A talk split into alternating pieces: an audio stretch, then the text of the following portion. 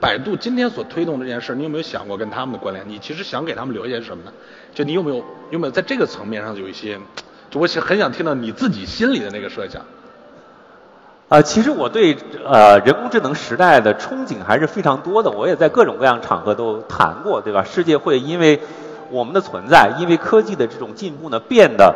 呃，比以前要简单的多。简单啊，我们我们今天这些人已经习以为常的事儿，那么到下一代的时候，大家会觉得很别扭。嗯，就是因为我们习以为常的事儿，其实是不合理，是非常复杂的。你去个机场试试，嗯，各种各样的这种安检，对吧？就是查这个查那个身份证有没有带啊什么。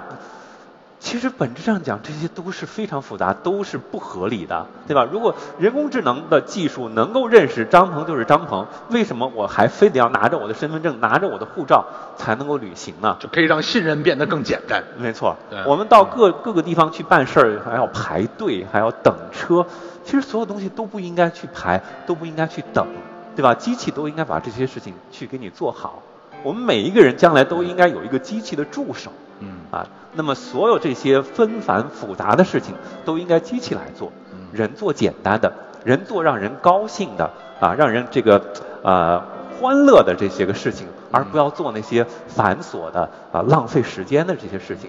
我们希望就是我们这一代人通过这一代人的努力，让下一代的生活比我们更加简单，更加 enjoyable，更加让他。